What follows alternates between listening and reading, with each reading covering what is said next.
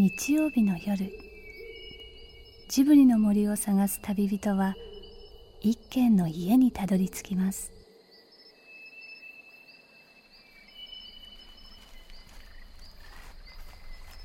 ジブリの森のラジオの川のほとり。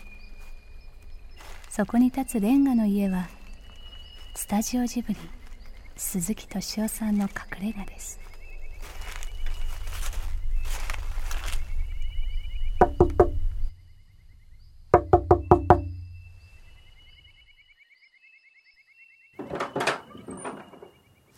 にとっては少なくともアバターの飛行シーンっていうのは、今までその空を飛び回るっていうね映画の中で、それは昔の「空のレッドバラン」から始まって飛行機映画だけじゃないけれども、まあ、宮さんの直しかも含めてもいいんだけどさ一番素晴らしい体験だったよね、うん、あ見事なもんだってさちゃんとこう空気に乗ってるっていうかね、うん、あのあの鳥のデザインも全部含めたところでちゃんと飛んでるっていう表現が成立してるってさ。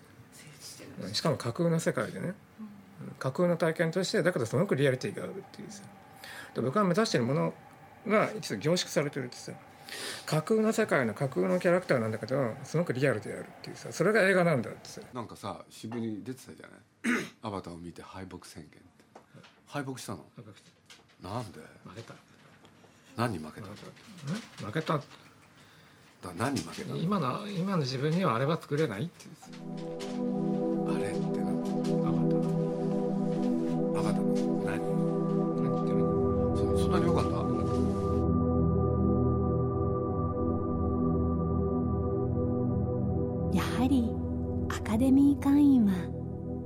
押井守監督の感性にはついていけなかったようで。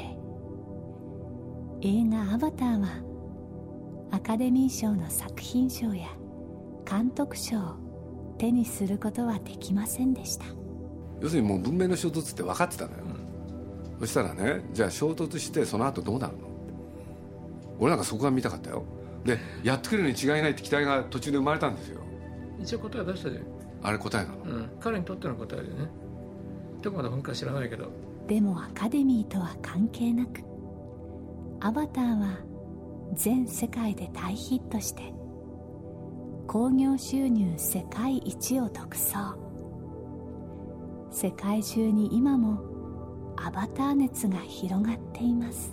今アバター打つっていうのが全世界的に広がっていてアバター世界から戻ってきた現実があまりにも過酷なんで鬱になっちゃうって人が国を問わずあのアジアでもヨーロッパでもアメリカでも発生してる。んですそれ本当なの？これ本当なんです。ねというよりそのウイルスはもうとっくの昔に潜伏していたようです。ただ面白かったのが見終わって僕の隣に座っていた高校生ぐらいかなんか「俺もナビになりてえ」って言ったんですよ。多分それは誰もがインターネットで情報を共有し始めた頃そして押井さんが空手を始めた頃だったのかもしれません。今の映画っていうのはだからそういう快感原則を実現するっていうさ映像映像と音楽で。快感原則をあのいかに喚起するするのかっていうところが商業的な価値の部分であってで同時に映画の本質でもある。ジブリ汗まみれ。今週は押井守鈴木敏夫対談の後半戦。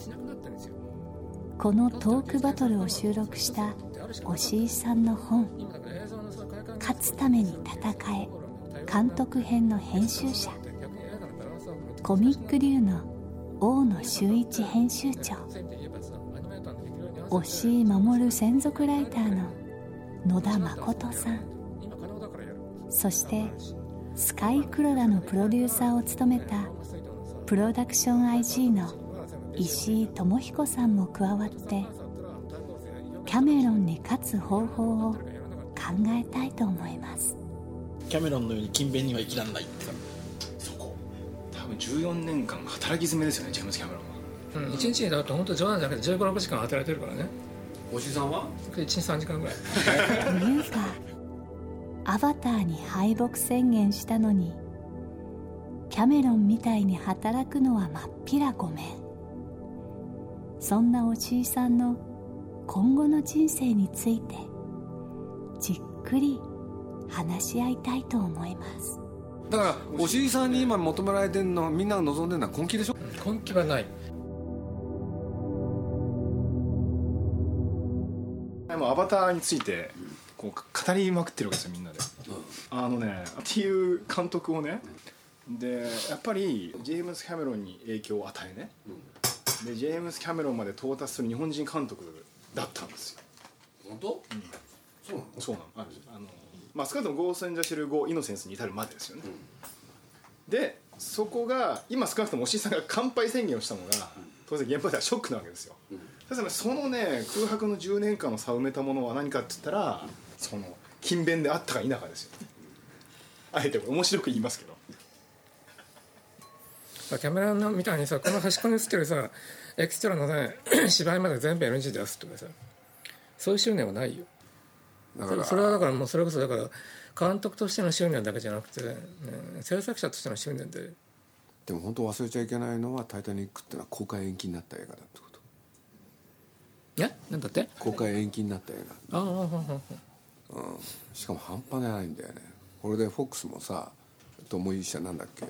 あれだって放棄したんだもんね。まあ資材を投げるって言ってそう。これで自分でお金集めて続き作ったわけじゃない、そう商業映画でありながらそういうことをやった人でしょ、ああそれすごいですよね。うん、やっぱすごいなと思った。プロデューサー兼監督だからね、そういうことやろうとかだからそれはさ2つの戦争に勝つためにはさ、ね、監督でいるだけではさねそれしないからさ自分でプロデュース始めたんだもん。マヘルテのプロデューサーみんなそうだけどさ、うん。うん。でそれは自分はやる気がないんだってこと言ってる。勤勉でないって言ってるのはそのことなんで。映画周りにまで苦労する気は全くないやりたくない。でそれ押井さんも認めるとしては次作るんだとしたら勤勉やってほしいわけね。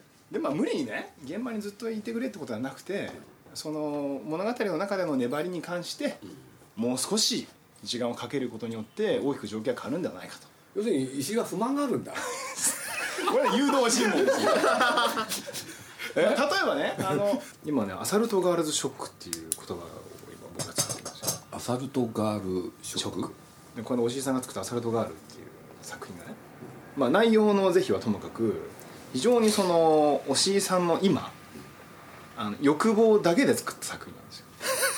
感覚でね。でところがこれが主に妙な波紋を呼んでいて原理主義者はもちろん原理主義なんでしょうけどこれまで押井さんの作品を好きだった人までがですね今大騒ぎし始めてるんです。どうなってしまうんだ押井さんはと。で「アサルトガールズ」公開直後少なくとも僕のところにメール電話で5通この味は危ないと思うと。えどう危ないあああいうものを世に出していいんですか？っていうメールがですね5通ぐらい来たんですよ、でこれはもう僕も驚き。何かが変わってる何なのそれ？まあもちろんね仮想空間の中の話なんで余計それが顕著なんですけど、匂い。そういうものはまあ極力排されていて非常にまあ軽い内容になっていると。やっぱり押井さんがこれまで持っていたそのある粘りのようなものその見ているうちに何かにじみ出してくるようなものそれが完全に取っ払われた初めての押井作品が「アサルトガールズ」であると。ってことですね押井さんね。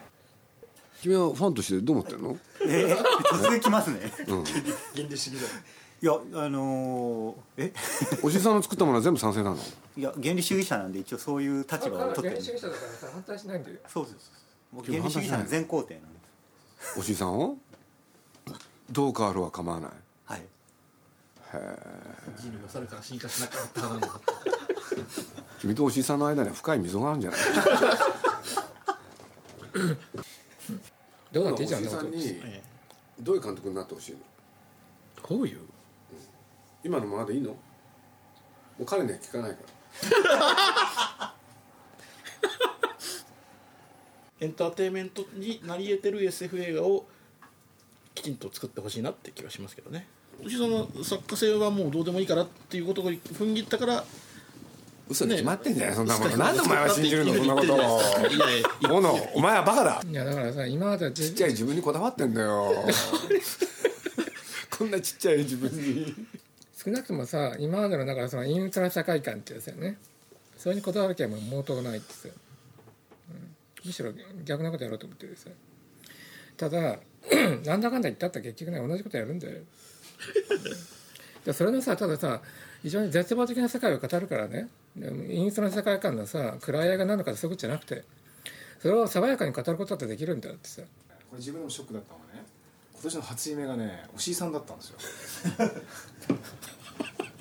でねもう石川さんと一緒にもう次のおしいさんどうしようかって本当に悩んでる時に突然ね昔作ったねおしいさんの「傑作」っていうフィルムがねこう発掘されるの IG から傑作っていうフィルムでこれを公開しようってとこで終わるっていうね。そのぐらい悩んでる。今までおしいさんはそのいわゆる戦いに挑戦し続けることによって勝ちも負けも留保され結果それは負けではないというのが理屈じゃないですか。その本のね。ただあのーやっぱ不況って大きいと思うんですよ。で特にアニメってあの映像の中でも商売に結びついていながらある程度作家性が保証されていてもねみんなが作らせてしまう。しかもアニメーションだしあの監督だから見るっていう幸せな20年このがあったとして明らかに今そうじゃないわけですよ。た。そうこのまま推しさんが本当の意味でねその作り続けられるかどうかっていうことといわゆるその劇場でお客さんを入れるってことの厳しさを、まあ、僕は今この瞬間は大きくこう感じてるんですよね。まあそうですよね、いい話聞かないですからねいろんなところね。単純な不況ということではなくてねあの資本の問題で言えばハリウッドだって今ハリウッドの金だけじゃもの作れなくなってるわけじゃないですか。もちろんそうですよね。インドの金だどころの金だでお金の作るためのお金だけはだったら日本はそういう意味じゃ開かれてなかったですけどこれまで映画界って。そこさえ開けば作ることはそんなに苦労じゃないっていう回路も作れるんじゃないですか。それは無理だよ。内容的にはますますその平凡なグローバルなものが求められるわけですから、確実にすごい減るよそのことについて鈴木さんからアドバイスと石井さんがそれにどう反応するかって聞いてみたいです明らかにこれから本当に作りにくい時代が来る。今今やっぱりさキャメロンに学ぶんならそこを学んでほしいじゃない？まあ、そこあのやっぱりアバターを見てよかったと思うのはそこです。サービスがあるもん。サービスが。だってまあハリウッド映画はさ能天気でね誰が見ても分かる映画でだから当たるんだっていう話じゃないんだってことは明らかになったわけで。だってアメリカ人はやっぱ今の置かれてるアメリカって国がねどうどうなのかどう思われてるのか自分自身どう思ってるのか検証しようとする気はあるんで無意識のうちにさやっぱりね。じゃなければ当たらないやつだってさ。ダークナイトがそうでしたもん。ね、今の日本人がさ一番見たがってる一番気にしてることは何なんだっていうさ。依然としてさまともなこと考えるしかないわけじゃない。そまともに考えてまともな結論を出すしかないんだよ。あともう一つあるとすればさっき、ね、言いかけたことなんだけど今の映画の付加価値っていうのがさ快感原則にかかってるんだってさどっかしら。もう本当に気持ちよかったと何度でもあの世界に行きたいっていうのが、がアバターですよね。そこの部分にかけるっていうのもあるんじゃないのってさ思いっきり気持ちいいことやろうかって中途半端なアクションじゃなくて。今までは必要最小限のアクションしかやってこなかったわけだ、ね、必要であれば全編アクションで通す映画だって可能なんだよ。映画としての快感原則と物語としてのさなんていうの納得度とかさあるいは感動するとかその類のことだけど。それは両立できないんだよってさキャメロンがさ両立されてる理由は何だと思う？それ。本がよくできてるからじゃないよ。に言わせれば。本もあるけれども、映画がリッチだからで。それはもちろんそうです、お金もかかってます、うん。今の日本映画が一番かけてるのはそれなんだもん、うん、全然なんか得した気分にならないってさ。素晴らしいものを見たって気分にさせてないってさ。単に泣かせてるだけだってさ。この間学生にさ 最後の授業の時に聞いたんだよ。ああ統計台でね、はいはいもうレンでアバター吹きまくったんだけどさ、ね、30分ぐらいアバターに喋って、その後ところでさっていうさ何を基準に映画を選ぶんだ君たちはっていうさ、いろいろ聞いて 結論として分かったのはそのお金出して損しない映画です、うん。でもその損という時に見せ物としてのあるきあの基準をクリアしてほしいってこと？あのー面白いなと思ったのはちょっと気になる映画はあるんだっていうねだから結局ためらったから行かなかったって行かなかった理由は何かって言ったらね緊張を強いられそうだったってさ。アートの匂いがするってさ、ね。アートの匂いのする作品はリスキーだってさ緊張を強いられて疲れるかもしれないってさ。うん。だから行かないって。お金払ってねそれが損しない？あそうそうお金かかってるなっていうかみんなそういうことを言うんだよね、おそうなんかし不景気だなと思ったのそれ聞いて。でもそれは今普通だよ。まあ押井さんがねあのこう押井守りにこだわらないで作家性を捨てて作ることですね。とにかく押井さんにやらせたらいいよ。ね。エンターテインメント作品を。もうその一点に絞られるのよ。し実感をこもってたね今。でしょ？そういうことでしょ？頑張りましょ石井。これからまた一緒にやってくんでしょ？これでいいの？う振らないでくださいよどうせ好きでやってんだからさプロデューサーはさ黒黒だ黒だけだとか言いながら私だってそうだしねトシさんはさ好きでやってんでしょって。プロデューサーの快感ってやつがどっかにあるわけでしょ、うん、正直言いなさいよ。うん。だからそういう意味で言えばさ、ね、全然恩義にも思わないしはっきり言って。俺今の質問の答え聞きたいですよね。プロデューサーとしての楽しみって何ですか？そういうのを作らせる時よ。だってそういうのに決まってんじゃん押井守ってこういうね作ってきたでしょ？それはガラリ変わってさエンターテインメント作品作ったら面白いじゃない？それはプロデューサーの力じゃん。プロデューサーは最終的に言えばねね人を動かしたいってその観客を動員するっていうレレベルからさ監督の、ね、内実をさ決定するところまでね人をコントロールしたいって。どんあのねどんな人だっていろんなものを持ってんだよ。でそれ引っ張り出せばいいんだもん。いっぱい持ってんだよおじさんだって。隠してるやつそれ引っ張り出すの。恥ずかしいやつ。ね。監督ってのは恥ずかしいことやるんだから。恥ずかしいこと散々やってきたでおしいさんなんかあとはでも女好きだって認めたのここ5年ぐらいですよね。いやおしいさんはそれを映画の中でやんない。一人じゃできないよ確かに。映画ってのはやっぱそういう一人でやる仕事じゃないってさ誰かとやる仕事なんだ。面白いね。確かにさ組む相手によってね自分で意外な部分を発見するっていうさ。それはプロデューサーだろうがさスタッフだろうがさ役者だろうがあるんだよ確かに。あ俺ってこういうとこあったんだってさそれは映画作る楽しみの一つでもある。そんなことがおかげさまでジブリはね幸せなの。ね今ジブリ同じフロアでさこちらで高橋さんやってるでしょ？でもちろんここでアリエッティやってる。でも奥の方でまた宮さんもやってる。これすごいですよね。もうそういう環境の中で本当回るの大変なんだけどね。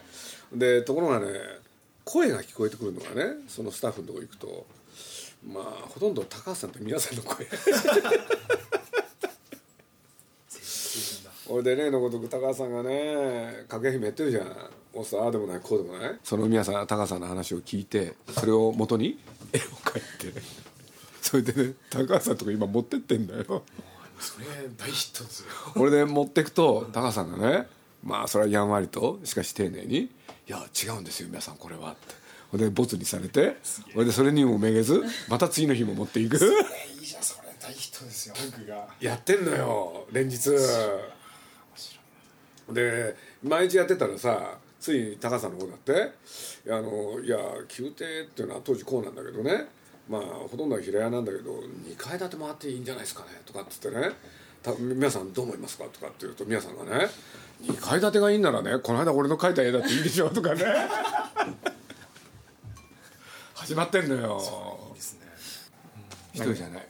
仕事でも人生でもね大事なのはパートナーなんですよ。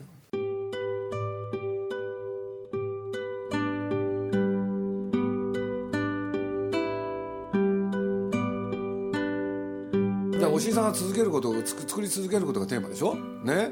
だけどやっぱり一本ぐらい面白いもの作ったらってことよ。余計なお世話。だ よそれこそ余計なお世話ってやつなんだよ。あんた自分のことやっていいじゃないのってサービス過剰のやつを作ってほしいよね石井。ね？おしいさんが持ってんだから。まだやってないまあでも単純なんだよ。だって引き出引き出すとねいっぱい出てくるんだよいろんなもの。監督って。あのこの人はこうだと思っているとね大間違いいろんなもん持ってんだから。いやどうすればいいわけ？いやいやいや具体的に。あああいうの作ってもらえばいいじゃん。なんだっけ？1968だっけ？なんだっけ？村上春樹の。1984もねおしいさん作ってほしいですね。それそれ作ってもらえばいいじゃん。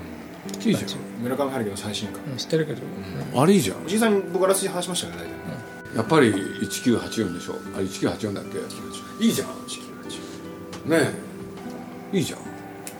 あの映像学園とあのおしいさん撮ってきてくれます？さあそろそろから空手の 授業に行かない？と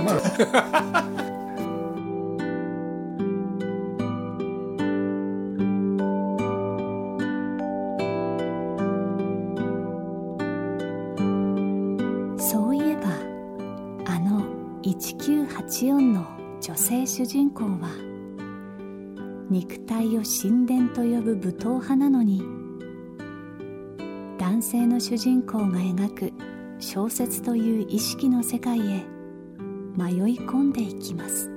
体験驚いたのはね。高橋さんの禁煙も驚いたけどやっぱさすがに命欲しいんだっていうさね。必要なのは体なのよ。体悪い肉体。肉体。頭じゃダメ体は少なくともキャメラに勝ってるから、うん、確かに腹もそうだよね。なんで？へこんだから？こうやってへこんだ。簡単に言うと65までいったわけ体重が。頭にごるよ。このままいくと70になるっての見えたの？そしたら俺の人生おしまいだな。やっぱ腹出るとね全てが鈍る。だって34インチ履いて入らない。おしいさんは驚愕的なんですよ34からね29にやっぱり死にたくなかったんだ。苦しかったもん60キロぐらいがいい全然違うもん。思考をね考えることも変わる。いや気持ちいいことが大事ですそう、うん、やっぱり映画エクスタシーですよ。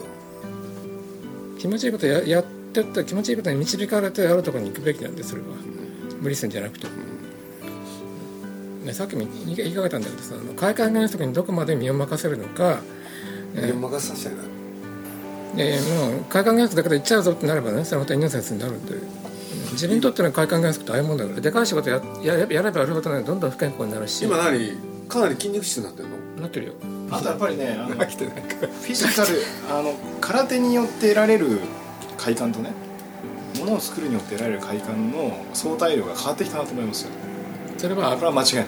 そう。だからラッシュチェックをね、うん、200カットぐらい見て意識朦朧とした瞬間に突然気持ちよくなる瞬間を、うん、藤さんはもう毎週月曜と水曜日に得られちゃってる。だから空手やってる暇があったら映画作ったらいいのよ。やっぱね運動しちゃうとダメですね。そこで解消しちゃうそう。じゃあ換金しないとそれこそアバターじゃなくて足で持って。そうそうそうそうそう。おさんを縛り付けてそれでアバターにしちゃおう。それから構成するから。アバターの映画みたいにおじさんが空手とかいけないようになっちゃって妄想の世界だけにしか愛を持てないようにした方が粘りが出るんじゃないかって。そういう価値観のあり方にそもそも疑問を持ち始めたってことなんだ若い頃からさそういう神話に散々騙されてたから。さその筋肉はどうなの？どうなの？押井守ってこういうね作ってきたでしょ、それがガラリ変わってさ筋肉質になったらどうなるのかな楽しい映画気持ちいい映画。爽快な映画になって まあとにかく空手と映画肉体と意識が共存する新しい推しワールド。ぜひとも実現させてほしいんですけど。大丈夫でしょうか？じゃあそろそろ、うん、ね、はい、うん、行きましょうか、うん、ごちそうさまでした。仕事あるの？ある。んだよ仕事仕事。全然ないんじゃないもん。もはや誰も必要としてない、うん、寂しいでしょ？寂しいって言えば やることなくなっちゃったんだよね。ね。だからといってこっちにちょっかい出すのやめてほしいんだよ。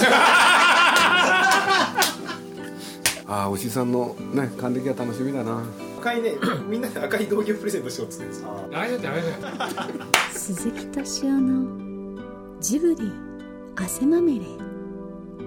今夜の出演はスタジオジブリ鈴木敏夫。伊平陽子。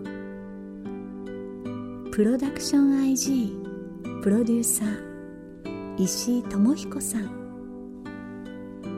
株式会社徳間書店アニメージュ統括プロデューサー。コミックリュウ編集長。大野修一さん。有限会社グラナーデ。ディレクター野田誠さん。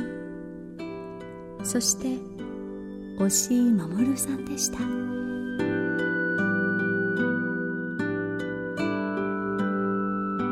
この番組はウォルト・ディズニー・スタジオ・ホーム・エンターテイメン